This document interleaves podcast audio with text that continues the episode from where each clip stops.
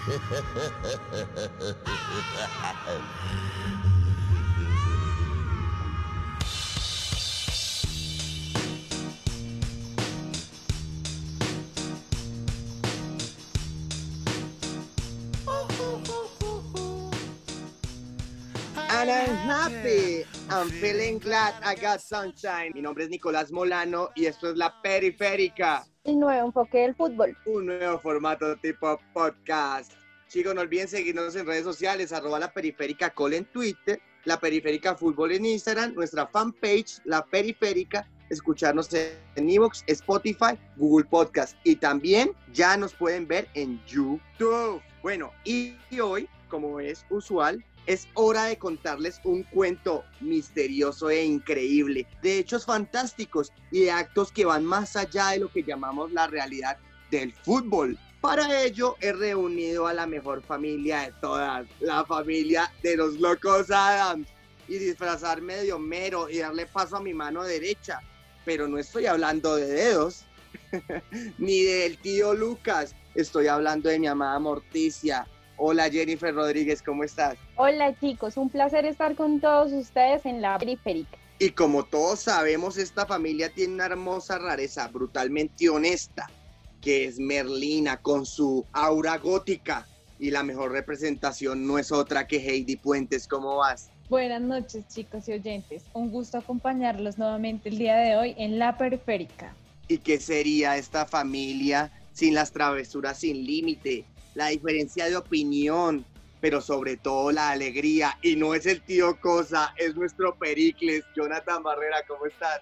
Hola amigos, bienvenidos nuevamente a la periférica, nuevo enfoque del fútbol. Bueno, les comento un poco, Clint Eastwood, ¿no? La canción de Gorillaz, que es la quinta canción del álbum que saca Gorillaz en el año 2001. El primer sencillo, pues que viene siendo esta canción, fue nombrada en honor al actor del mismo nombre debido al parecido entre la canción y la música que realizaban en El Bueno, El Malo y El Feo, donde Clint Eastwood fue el actor principal de esta película. Y menos más estás hablando del bueno, porque por último sigue ese personaje que amamos, adoramos, quien aconseja, da tranquilidad, pero sobre todo sirve y no es otra cosa que largo. Y en vez de largo, bueno, aunque sea hipotéticamente, tenemos a Alejandro González. ¿Cómo estás, Alejandro? Chicos, chicos, chicos, chicos, chicos, muy buenas noches, buenos días, buenas tardes.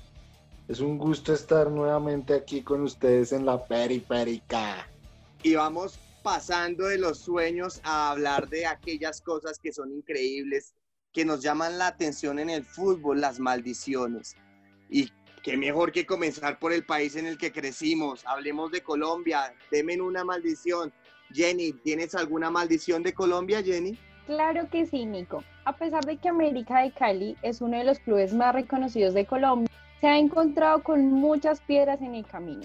La más reciente fue su estadía en la ley que terminó después de cinco largos años con su victoria sobre Quindío por 2 a 1. Una de ellas es la maldición garabato. Las palabras de la maldición fueron que lo vuelvan profesional, que lo hagan del América, lo que quieran, pero juro por mi Dios que nunca serán campeones. Esto lo dijo Benjamín Urrea, un exjugador y director más conocido como Garabato por su contextura delgada y su estatura. Lo dijo en el año 1942 cuando los dueños decidieron que América competiría en el campeonato profesional de Colombia. Sus palabras se hicieron realidad, al menos por 31 años en los que el conjunto Escarlata no pudo ganar ningún campeonato. Solo hasta el año 1979 los Diablos Rojos lograron quedar campeones bajo el mando del técnico Gabriel Choa Uribe. Podemos decir que Gabriel Ochoa Uribe, que le hicimos un homenaje en nuestro capítulo anterior, vayan y escúchenlo, es el que rompió esa maldición, ¿sí? Qué datazo, qué datazo porque hablábamos precisamente en el episodio anterior de que Gabriel Ochoa era el más. Entonces ahí tienen, ahí tienen otro motivo por el cual era llamado el más de Colombia. Rompió con la maldición del garabato, chicos. Y el América de Cali quedó siendo el más subcampeón en Libertadores por esa maldición, creo, si no estoy mal, ¿no? El más subcampeón. ¿Hay otro que tenga otra de equipos colombianos, Jonathan? Cuéntame. Bueno, vamos ahora con una maldición que se le da para millonarios, ¿no? Y estaba para la maldición del hombre de la sotana que cae sobre el equipo de los, del ballet azul. Dicen las historias y cuentan las leyendas que cuando Millonarios disputaba la final de la Copa Libertadores del 89 contra el que ya venía siendo uno de sus más fuertes rivales, que pues en ese tiempo pues venía siendo Atlético Nacional, todos se imaginaron menos que Nacional los fuera a eliminar de esa Copa Libertadores. Mejor dicho, ya se creían campeones, como siempre. Como siempre, se creen intermedios. Pero solo te corrijo que eran cuartos de final, no final. No, era, era semifinal. Era el semifinal. Eso, semifinal. No, no, no, semifinal creo que fue contra otro equipo, también en Bogotá. Creo que eran cuartos de final de Copa Libertadores, Jonathan. Listo, cuartos de final. Pero entonces cuenta la leyenda que la noche del 31 de mayo, cuando Nacional jugaba la final, un sacerdote de las montañas de Antioquia rondaba el estadio, en medio de un estado avanzado de embriaguez. Se había emborrachado este hijo de madre con aguardiente. Imagínense que justo antes de entrar al estadio proclamó la siguiente maldición sobre el equipo azul. Si Nacional se corona campeón en el estadio de que siempre nos vio con desidia y por encima del hombro, si todos estos arrieros celebráramos el campeonato de Nacional en las mismas tribunas de aquellos hinchas azules que siempre nos insultaron y sacaron la piedra, maldigo a Millonarios para que sufra 20 años de fracasos, maldigo a su hinchada para que el grito de triunfo se quede por 20 años ahogado en sus gargantas. Lo que en ese momento llegó a parecer un delirio de triunfalistas de este sacerdote borracho, pues terminó siéndose verdad ya a lo largo del tiempo y pues la gente pues ya empezó a tomarle más fuerza a esta mito y a esta leyenda contada pues ya que duró 24 años el equipo de los millonarios sin ser campeón. Yo tuve la fortuna de estar esa noche contra el Medellín, famoso penalti que ataja Lucho y yo volteaba en Oriental y miraba a la gente y estaba llorando y decía, realmente yo le creo porque la gente decía se rompió la maldición por fin y yo pensaba que era una manera de decir, pero ahora sabemos los hinchas de Millonarios que es porque había una maldición. Y nada más ni nada menos que por Atlético Nacional. Ya otra, otra razón para quererlos un poquito más a los verdes. Heidi, ¿tienes, ¿tienes alguna otra de Colombia que nos puedas regalar? No exactamente de Colombia, tengo una de Argentina. Bueno chicos, les cuento que en 1994 Quilmes recurrió a una bruja para perjudicar a Gimnasia y Esgrima de Jujuy, elenco con el que peleaba ascender a Primera División. Para esta tarea eligieron a Dora. Ella era una hechicera que vivía en la ciudad de Chascomú. Ella efectivamente cumplió su trabajo, pero los dirigentes cerveceros no pagaron el servicio, ya que la bruja decidió maldecir a Quilmes. Quilmes. El equipo cervecero no ascendió esa temporada. De hecho, entre finales y promociones perdió tres oportunidades para subir. Pero por eso los hinchas obligaron a los dirigentes a volver a Chascomús para pagar la deuda. Sin embargo, cuando decidieron hacerlo, Dora había fallecido y ante ello los directivos dejaron una costosa corona floral en su tumba para intentar remediar lo adeudado. Ello no funcionó, pues Quilmes continuó naufragando en el ascenso argentino. No fue hasta el 2003, cuenta la leyenda, un hincha bautizó a su hija como Dora, de segundo nombre con la esperanza de que el espíritu de la hechicera se apiadara y favoreciera al equipo, y ello habría surtido efecto porque Quilmes logró el ascenso un año después. No, esto sí es increíble. Le puso Dora por su equipo. Sí, señor. Bueno, y logró su cometido. ¿Qué nos tienes, Alejo? ¿Qué nos tienes? Bueno, chicos, con respecto al tema que estamos tratando, yo tengo una, pero es sobre el balón de oro. Es más mundial que cualquier otra cosa. Y data de que ningún futbolista premiado con el balón de oro un año antes del Mundial ha logrado coronarse campeón en dicha competencia. Dentro de la lista se encuentran jugadores como Alfredo Di Stefano, Eusebio, Johan Cruyff, Karl-Heinz Rummenigge, Michel Platini, Roberto Baggio, Michael Owen y Lionel Messi. Wow, esto me suena, es muy parecida, Jonathan, a la que es tocar la copa, ¿no? La orejona, que no se puede tocar la, copa ni la Copa Mundial. Pero pues digamos ni la Libertadores, porque pues, la de la Libertadores la rompió hace poquito Gabigol Sí, con, la con- con la final, pero Inter la sufrió para, para Yo me ganar esa acuerdo. Copa Libertadores. Los Yo me acuerdo ya- esa, im- esa imagen de Juli, el que fue jugador del Barcelona tocando la copa súper contento.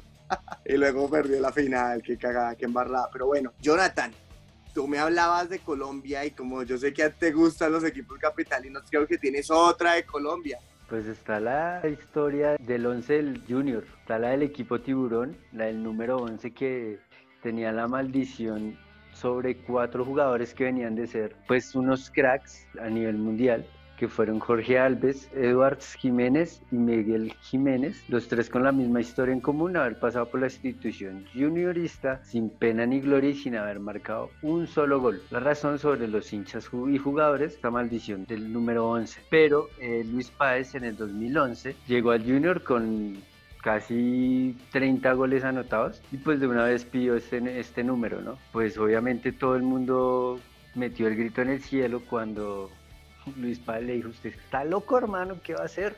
Ese número no existe acá en Junior. ¿Quién joda? Manda monda. Bueno, pues ¿Cómo? entonces el man, el man en las prácticas lo que hacía era practicar con el número 9 y ya cuando salía del campo pues se ponía el 11. Pues así fue que pudieron romper esta maldición frente al Real Cartagena y desde entonces pues ya ese, esa maldición fue rota. Entonces dijeron, eche monda, ya rompimos la maldición, güey. Yo me acuerdo que los junioristas una vez, un jugador del junior le pegó a un águila, a un, a un búho. A un búho, Una- pero, esa, un pero, búho. esa- pero ese no fue el Junior. Ese fue un jugador del, del Bucaramanga, creo. Bueno, Creo aquí que en era Colombia, el panameño. Creo que era un panameño.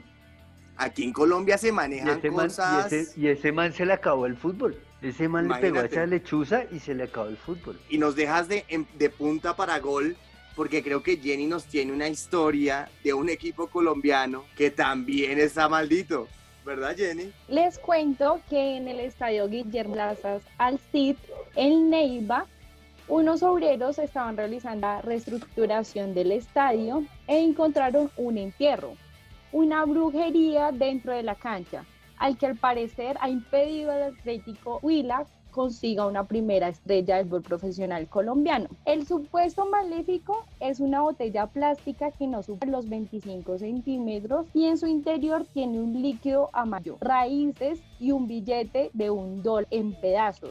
Un dado y muchos huevos, dos ampolletas de color rojo y otro color verde. Al consultar con la administración de Atlético Huila y el diálogo con Gerardo Gómez, gerente del Deportivo de Atlético Huila, quien respondió que no sabe nada de ese hallazgo, que lo único que él cree es en Dios. No, pero ¿cómo no va a creer? Si es que... Pero a los ocho días de haber sacado ese entierro se cae la parte occidental del estadio de, la, de Plaza Salcid, mueren 10 obreros, aparte de eso se cae el Atlético Huila, cae en maldición y se van para la B, ahorita están en la B y pues lo único que les daba alegría era el fútbol femenino y ahorita pierden el fútbol femenino también, entonces No, estas pobres cosas extrañas, Pues, no y lo peor es que no han podido terminar el estadio. Yo lo único positivo del Huila fue esa pancarta que llegó y le sacó al Junior que decía, nosotros no tenemos estrellas, pero no nos las inventamos. Eso fue como lo último positivo que, que vi del Huila. Así un datico rápido de Colombia. ¿Te acuerdas el día de los de la Guardia del Motilón entraron en el cajón fúnebre Sí, con un man muerto adentro? tú no te la sabes, creo que tú te la sabes. La señora psicóloga terapista espiritual que llevó Santa Fe.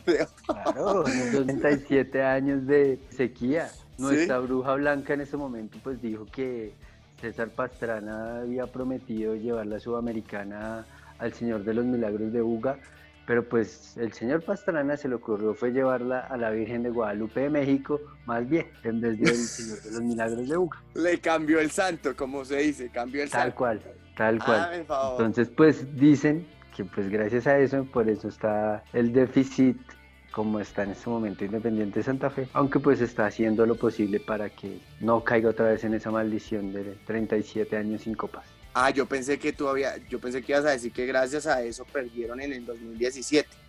Pero No. no. No, eso Bueno, fue otra cosa. y con esta historia colombiana nos vamos a nuestro break. Vamos a lavarnos las manos, chicos, ya volvemos, ¿ok? Perfecto. Ok. I'm feeling glad I got sunshine in a bag. I'm useless, but not for long. The future is coming on, it's coming on, it's coming on, it's coming on, it's coming on. The essence, the basics. Without it, you naked. Allow me to make this childlike in nature. Rhythm, you have it or you don't. That's a fallacy. I'm in them.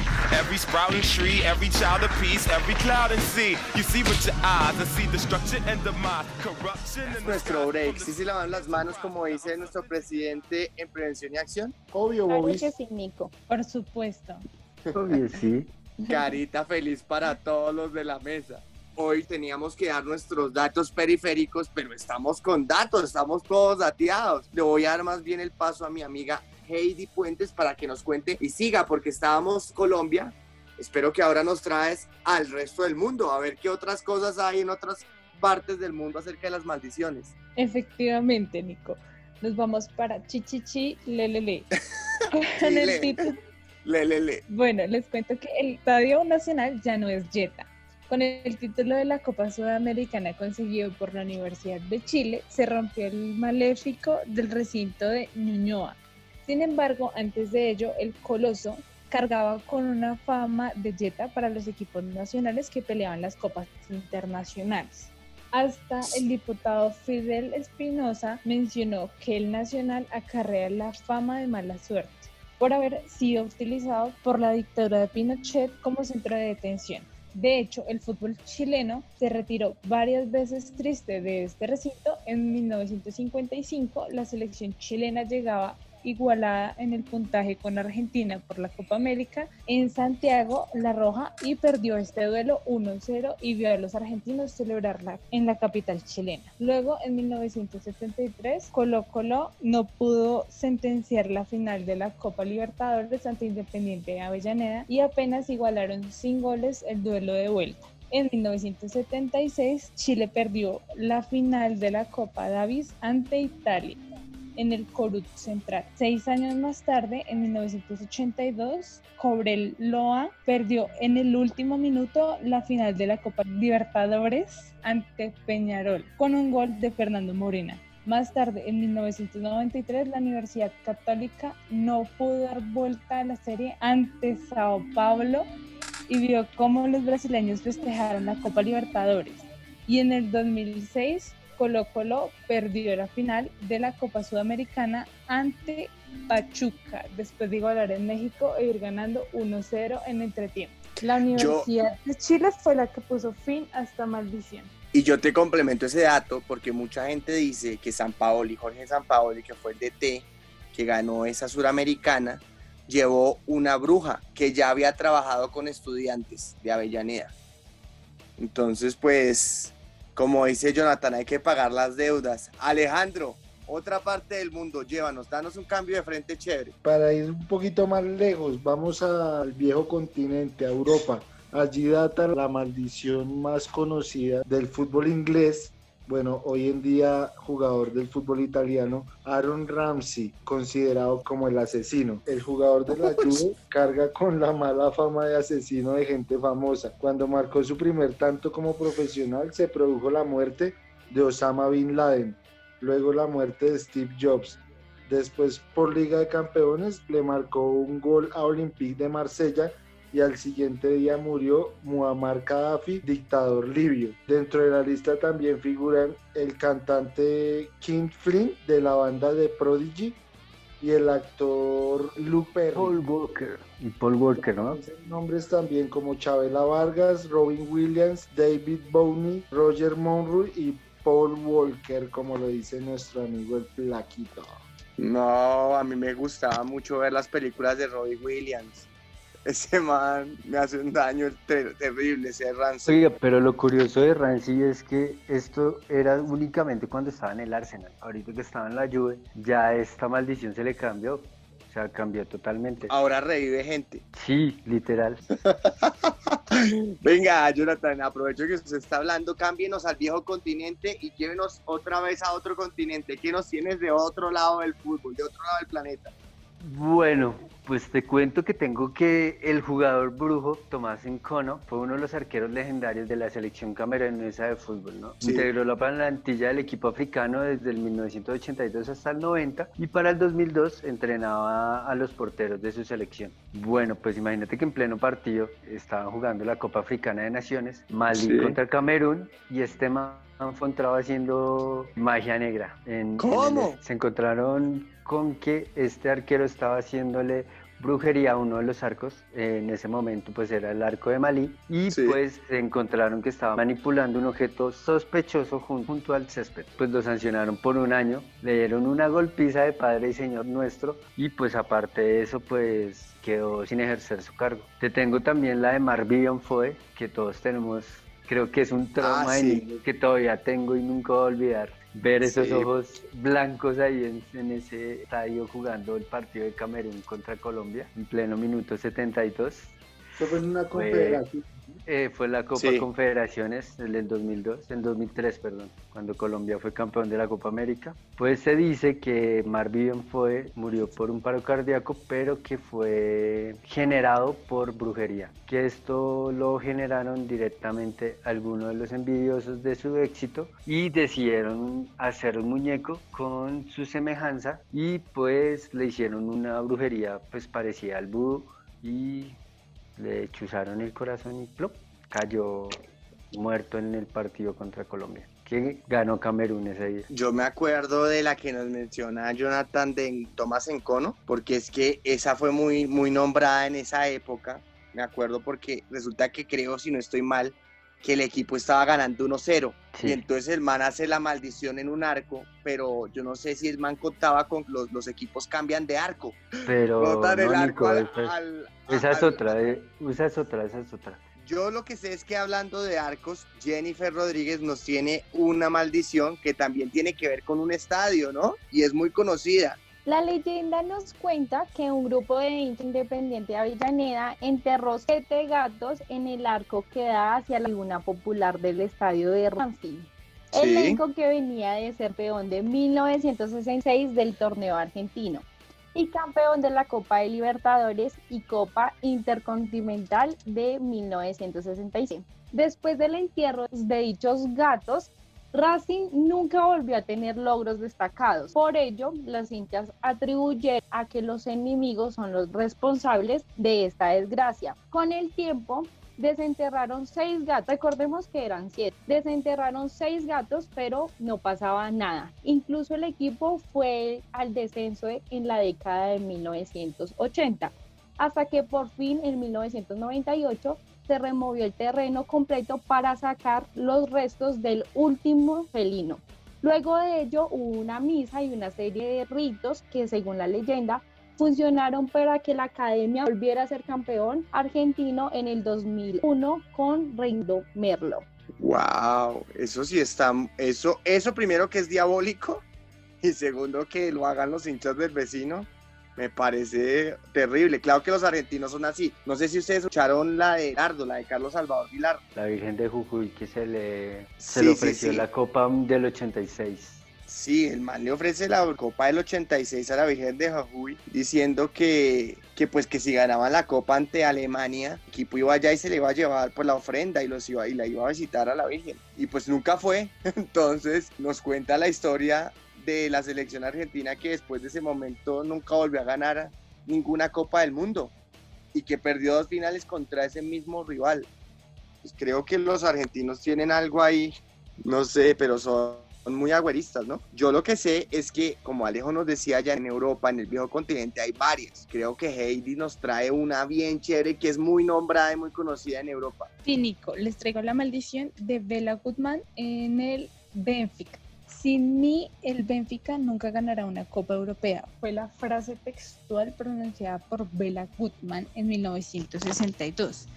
Esta sigue planeando sobre el Estadio de la Luz y el Club Lisboeta cada vez que el equipo disputa una final. El fantasma volvió con la final de la Jones League en Nyon, Suiza, entre los juveniles del Salzburgo austriaco en el equipo portugués, que habían eliminado en semifinales al Barca y al Real Madrid respectivamente. Los lisboetas perdieron 2-1 tras adelantarse en el marcador y se convirtió en la décima final europea perdida por el Benfica desde la maldición de Bela Gutmann, el entrenador que conquistó dos Copas de Europa el, del club de Eusebio en 1961 y 1962.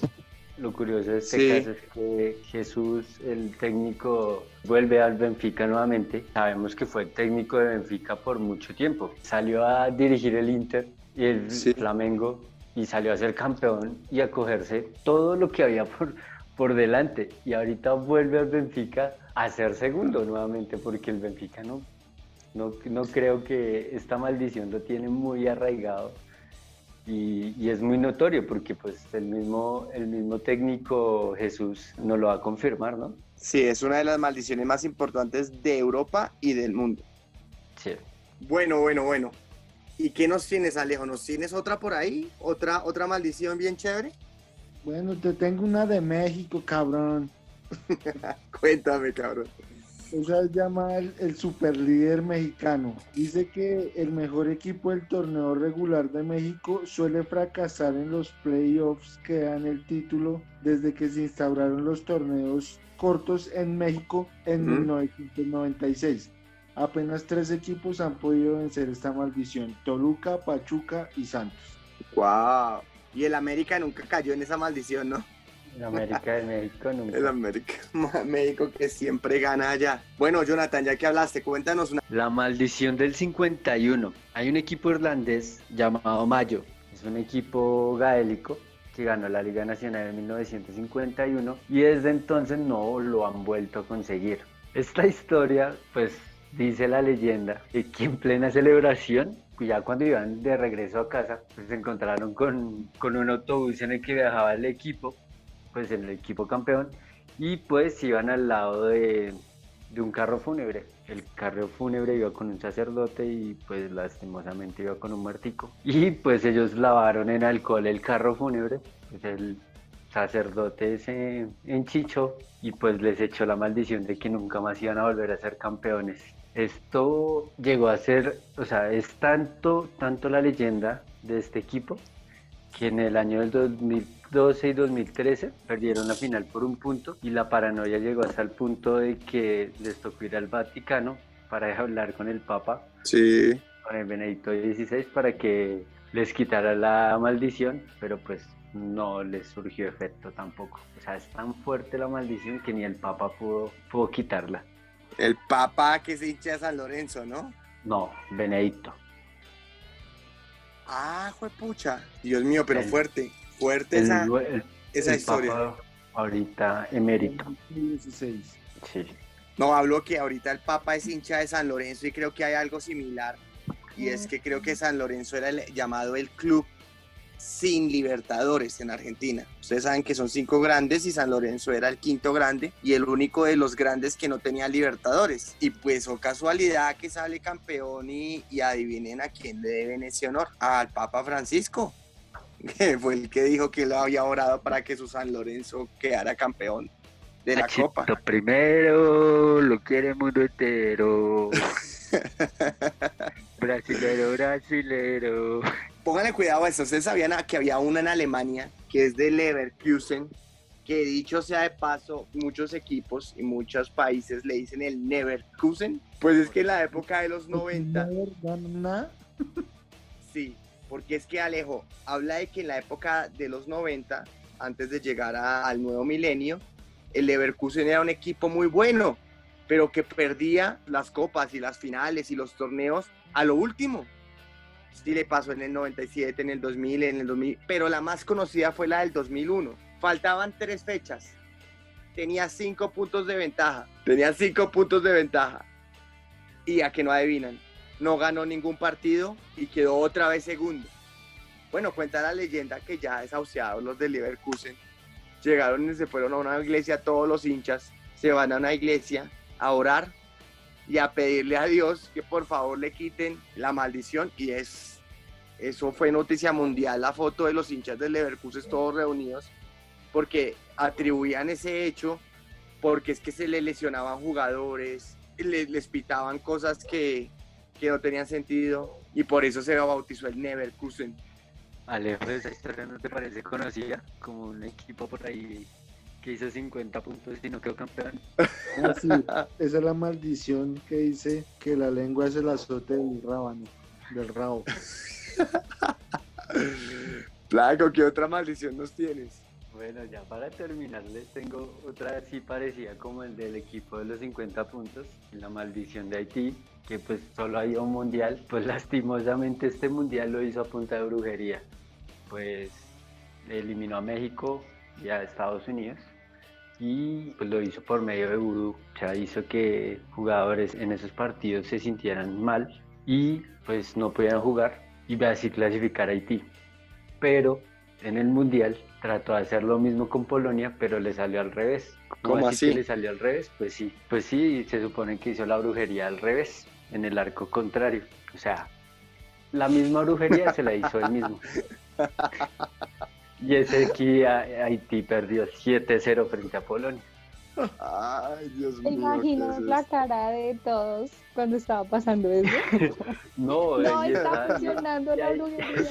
Pero eso les pasa. Y, Eso les y hay, pasa. a y hay los que hacen veces es- hay periodistas que les preguntan a esos jugadores que qué fue lo que pasó y las respuestas son muy chistosas, o sea, evi- evitan la pregunta porque saben que, o sea, la cagaron. Y hay otra que es del 2002, que fue la de Corea del Sur y Corea del Norte, que se enfrentaron en ese tiempo con Kim Jong-un. Kim Jong-un Sí. primero, el papá de Kim Jong-un segundo, y se dice que en el entretiempo cambiaron a todos los jugadores. Como eran todos iguales, cambiaron a todos los jugadores. ¿En serio? ¿Sí me hago entender? ¿En serio no sabían esa historia? Corea del Norte llegó a las semifinales del 2002 de Corea y Japón porque ellos tenían la estrategia de que como todos eran iguales, en el primer tiempo jugaban unos y en el segundo tiempo cambiaban a todo el equipo y entraban a jugar otros. Pero eso, eso no es paranormal, eso lo que es es una trampa ni la berraca. Paranormal que, el, que Jonathan nos esté diciendo esta historia hoy, pero bueno. Con eso vamos a acabar, chicos. Pues nada, No, agradecerle pero cierro así como datico curioso. Y muy curioso si está que lo hayas dicho. Pues agradecerle a nuestra audiencia por llegar hasta acá. No olviden seguirnos en redes sociales, arroba la periférica cole en Twitter, la periférica fútbol en Instagram, nuestra fanpage la periférica y escucharnos en Evox, Spotify, Google Podcast y ya vernos también en YouTube. A todos los invitamos a que nos sigan en nuestras redes sociales para que estén a la vanguardia de lo que ocurre en el mundo del fútbol. Y por qué no, que nos hagan llegar sus opiniones acerca del tema del día. Si quieren que hablemos de algún tema en específico, no duden en escribirnos. Chao, chao. Un placer estar con todos ustedes en la periférica. Bueno chicos, despidámonos. Hasta, hasta luego chicos, de nuestra parte eso fue todo. Muchas gracias chicos. Hasta luego. Muchas gracias, espero tengan una feliz noche, un fin de semana muy agradable. Gracias por tanto. Perdón por y tampoco. perdón por poco. Chicos, chicos, chicos, chicos, chicos, muy buenas noches. Que Dios los bendiga y chao.